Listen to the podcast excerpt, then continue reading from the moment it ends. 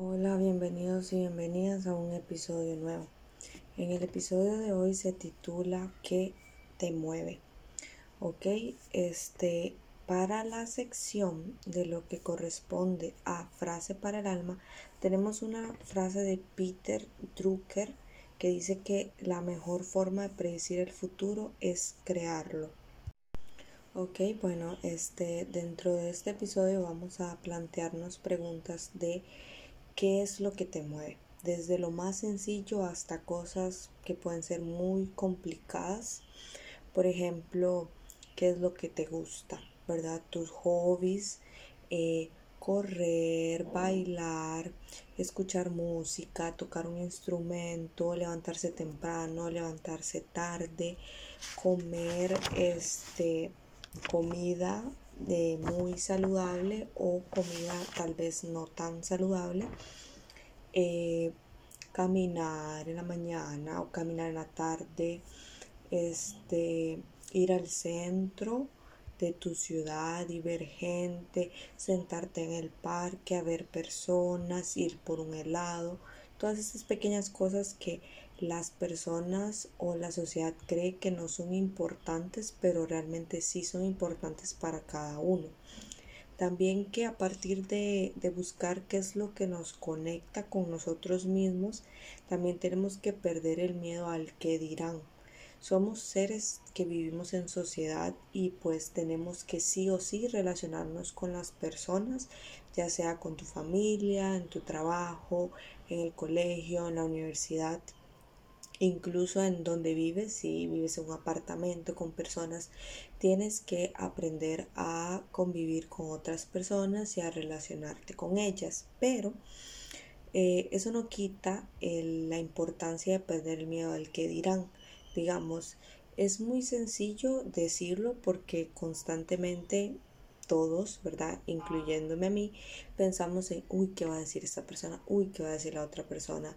Sí, es un pensamiento muy eh, frecuente, pero tenemos que tener en cuenta que eh, lo que importa es lo que yo eh, quiera y lo que yo sienta, siempre respetándome a mí para poder respetar a los demás. Y pues realmente nunca vamos a a tener un pensamiento similar a los de las demás personas porque todos pensamos diferentes. Entonces es complicado y a la vez es muy contradictorio querer eh, no, o sea, querer tener un mismo pensamiento que el de la sociedad cuando o estar de acuerdo eh, o pensar similar a la sociedad cuando realmente todos pensamos muy muy diferentes entonces es complicado llegar a esa igualdad de pensamientos, ¿verdad? Luego, otro punto pues importante es el descubrirse, descubrir qué es lo que a mí me hace sentir bien y qué es lo que no, ¿verdad? Entonces, a partir de este descubrimiento uno tiene que irse perdonándose y seguir intentando, ¿verdad? Darse cuenta que, que sí me, me puede hacer sentir bien y que no, aceptar lo que en algún momento no me hizo sentir bien, pero gracias a esa sensación me di cuenta, pude ser consciente que eso no es lo que a mí me agrada. Entonces, en otra ocasión, cuando vuelva a suceder una situación similar o incluso igual, podría eh, obviarla, quitarme o, o, no evadir, sino este negarme o, o incluso decir un no o no quiero o no voy, que son pasos que uno tiene que ir dando poco a poco para darse cuenta si me agrada o no me agrada, ¿verdad? Luego, eh, los padres también eh, usualmente no están de acuerdo con el pensar de uno, incluso con los gustos, ¿verdad?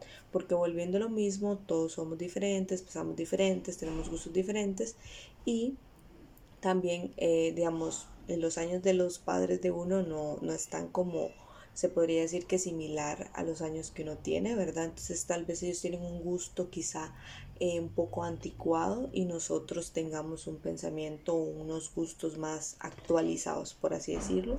Pero eso no quiere decir que no se pueda, eh, digamos, llegar a un acuerdo o llevarnos bien, para nada. O sea, eso no es, esa no es la idea. O sea, la idea es que uno sepa que los papás probablemente no estén de acuerdo con uno, pero eso no quiere decir que uno no los quiera o que ellos no lo quieran a uno. Simplemente respetar mis gustos para poder respetar los gustos de los demás y tratar de no como eh, meterse en un conflicto de que mis papás no me aceptan tal gusto o tal preferencia o me critican esa preferencia.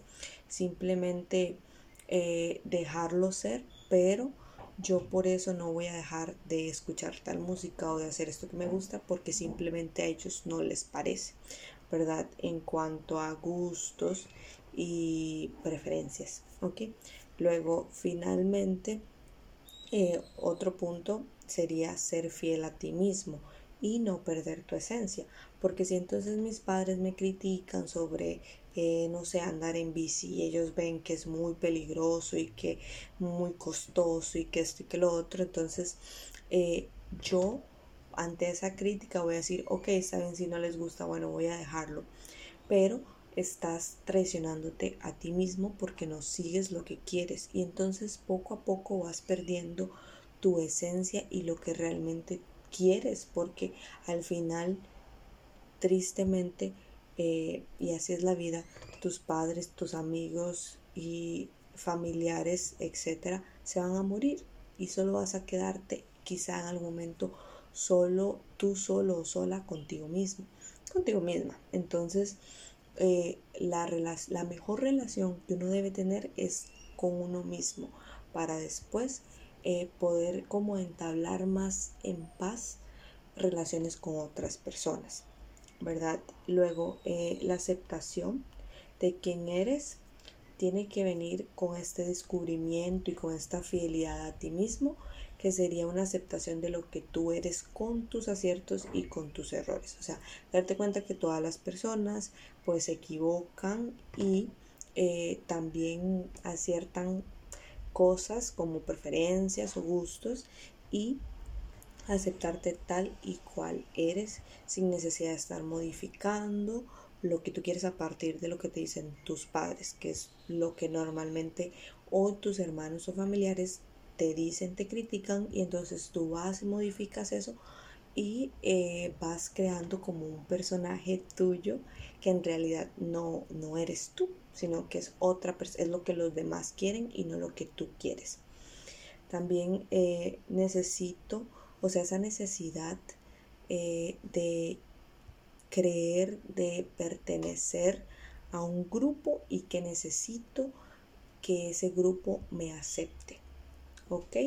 Pero entonces en esta parte la necesidad de pertenecer a un grupo siempre es importante eh, en la vida de las personas y el, quizá el, el error o el pensamiento equivocado es creer que yo necesito que ellos me acepten, ¿verdad? Yo puedo pertenecer a un grupo y estar en paz conmigo misma y saber que, que sí somos amigos, pero yo me acepto tal cual soy, no necesito que nadie me apruebe.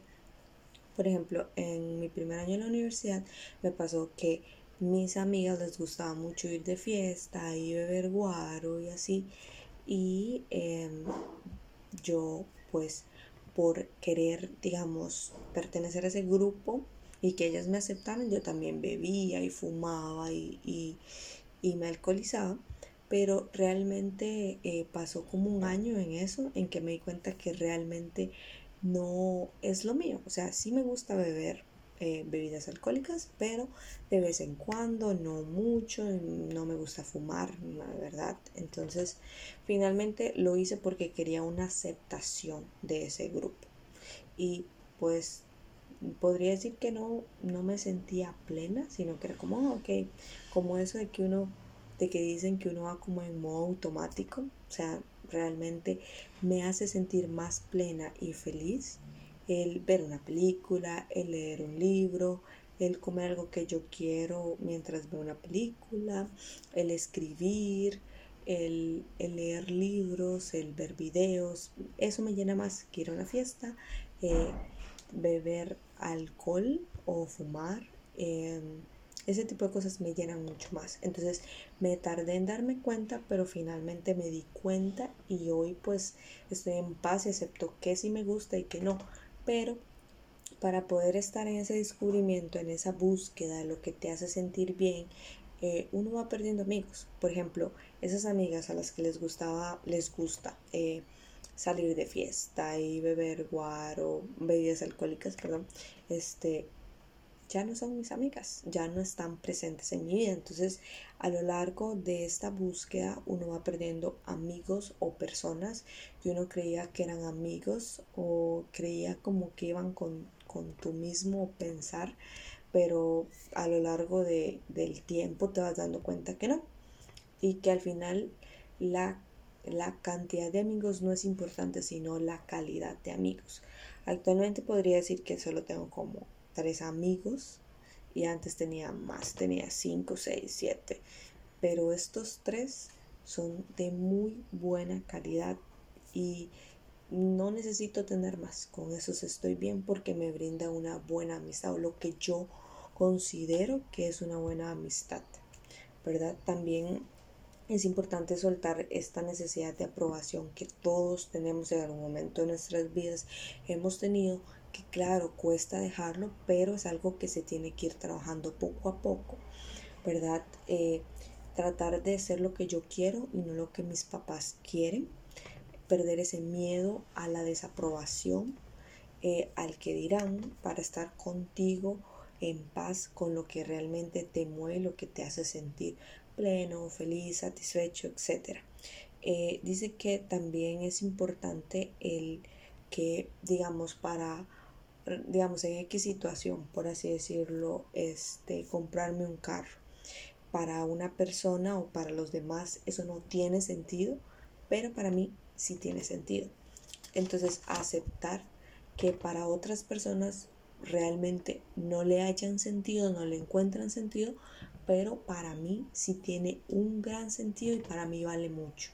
Entonces yo respeto lo que yo siento, lo que yo quiero, lo que yo deseo y pues si la otra persona no está de acuerdo, no pasa nada. O sea, no me enojo, no me siento triste, no me siento ansioso o ansiosa, sino que lo acepto porque respeto primero lo que yo quiero para luego respetar las opiniones de las demás personas y entender que todos pensamos diferentes por nuestra historia de vida, por nuestras creencias, por las religiones, por tantas cosas, pero aceptarlo. ¿Ok? También lo que es pues la incertidumbre hacia estos pasos de aceptar qué es lo que yo quiero y lo que, y lo que no quiero. Eh, provoca nervios, etcétera, pero todo pasa, todo va pasando. Estos sentimientos al inicio son un poco, eh, digámosle que, que te inundan muy fácil, pero poco a poco trabajándolo ya se va perdiendo como ese miedo a la incertidumbre y solo centrarte en lo que te gusta y lo que te hace sentir bien. Y entonces a través de estas experiencias y aprendizajes de mis errores, pues me voy, me voy encaminando poco a poco a mi propia verdad, a ver qué es lo que yo quiero y qué es lo que no. Si no hubiese querido entrar a ese grupo de amigas en las que salían mucho a fiestas, no me hubiese dado cuenta a través de ese error que eso no es lo que a mí me gusta. Entonces, ser conscientes de que a partir de estas experiencias y aprendizajes de mis errores, que no es tan mal porque a través de ellos yo aprendo, eh, me voy dando cuenta en este camino de encontrar mi propia verdad que sí y que no me puede servir y, me hace sentir bien, ¿verdad? Que es lo más importante. También mirar este, este, toda esta perspectiva desde otro foco, ¿verdad? Dejando la queja de, digamos, la queja por lo que yo realmente no hice antes. Por ejemplo, el ir a fiestas, el quejarme, ay, es que si hubiera sido consciente, entonces no hubiese ido a tantas fiestas y no hubiese perdido tanto tiempo y no hubiese perdido tanta plata en bebidas alcohólicas. No, no se trata de eso, se trata de dejar esa queja y seguir adelante, hacer lo que ahora quiero, lo que ahora descubrí que me gusta, mi esencia, lo que a mí me mueve, lo que a mí me gusta, lo que me hace sentir pleno y seguir adelante, porque el presente es ahora. Si bien hace un tiempo en alguna lectura leí que las eh, lágrimas pasadas no existen, que casualmente el ser humano siempre vive enamorado del pasado y que es un mal que no nos deja pues continuar con nuestra vida, vivir el presente y tratar de no angustiarnos tanto por el futuro. Entonces No existen lágrimas pasadas. El pasado ya fue. Sí, no lo pude evitar. Gracias a eso lo descubrí, que es lo que no quiero, entonces lo acepto. Acepto mis errores y mis aciertos. Y eh, cada día voy cambiando, poco a poco, con pequeños pasos, a decir no, no quiero, a así esto no me gusta, aquí lo cambio, eh, cosas mínimas que me hacen sentir a mí eh, que respeto mis decisiones y me respeto a mí mismo y soy fiel a mí mismo, ¿verdad? Y entonces conforme voy este, avanzando me voy dando cuenta de que puedo aceptar consejos de familiares, amigos, eh, pareja, etcétera, ¿verdad? Hermanos, primos, tíos, lo que sea. Pero yo sigo, sigo eh, haciendo lo que yo deseo, lo que yo quiero. Y entonces, ante una situación me ha servido a mí, que quizá les pueda servir a ustedes, el plantearme la pregunta de qué es lo que yo quiero. Por ejemplo, eh, hace como una, una, semana por ahí me pasó una situación en la que mi mamá me decía que por qué me iba a la casa, ¿verdad? Pues yo vivo largo de mi casa porque estudio, estoy en la universidad y ella me decía que la fuera a visitar, pero estaba muy ocupada. Entonces ella, ella quería que yo la fuera a visitar. Pero entonces yo dije, ay, no sé qué hacer, voy, no voy. Pero entonces me calmé y dije, no, bueno, o sea, tengo que calmarme y pensarlo bien. Y plantearme primeramente, ¿es lo que ella quiere? Ok, eso ya lo tengo claro, pero ¿es lo que yo quiero? ¿Sí o no? Y entonces me dije, pues no, sinceramente no quiero, no quiero ir. Entonces no voy y no fui. Esta vez eh, hace como unos tres días quizá fui a donde mi mamá a visitarla, pero digamos, pude haberme ido un día, por así decirlo, jueves, pero me fui un martes para pasar más tiempo con mi mamá, pero eso lo decidí yo y lo hice yo, lo hice porque yo quería, ¿verdad? Entonces también respetar y uno se va sintiendo mejor poco a poco conforme uno va aceptando lo que quiere y respetando lo que uno quiere, sin sentir culpa de, ok, no, no quería, no fui, y no sentirme, ay, pobre mi mamá, pobre de estar sola, de sentirse sola, no. Eh, liberarme a mí de la culpa de los demás, porque no soy responsable de lo que sienten los demás, sino lo que yo quiero y lo que yo siento. Así que muchas gracias por haber escuchado este capítulo. Esto ha sido todo. Espero que tengan un buen día. Gracias.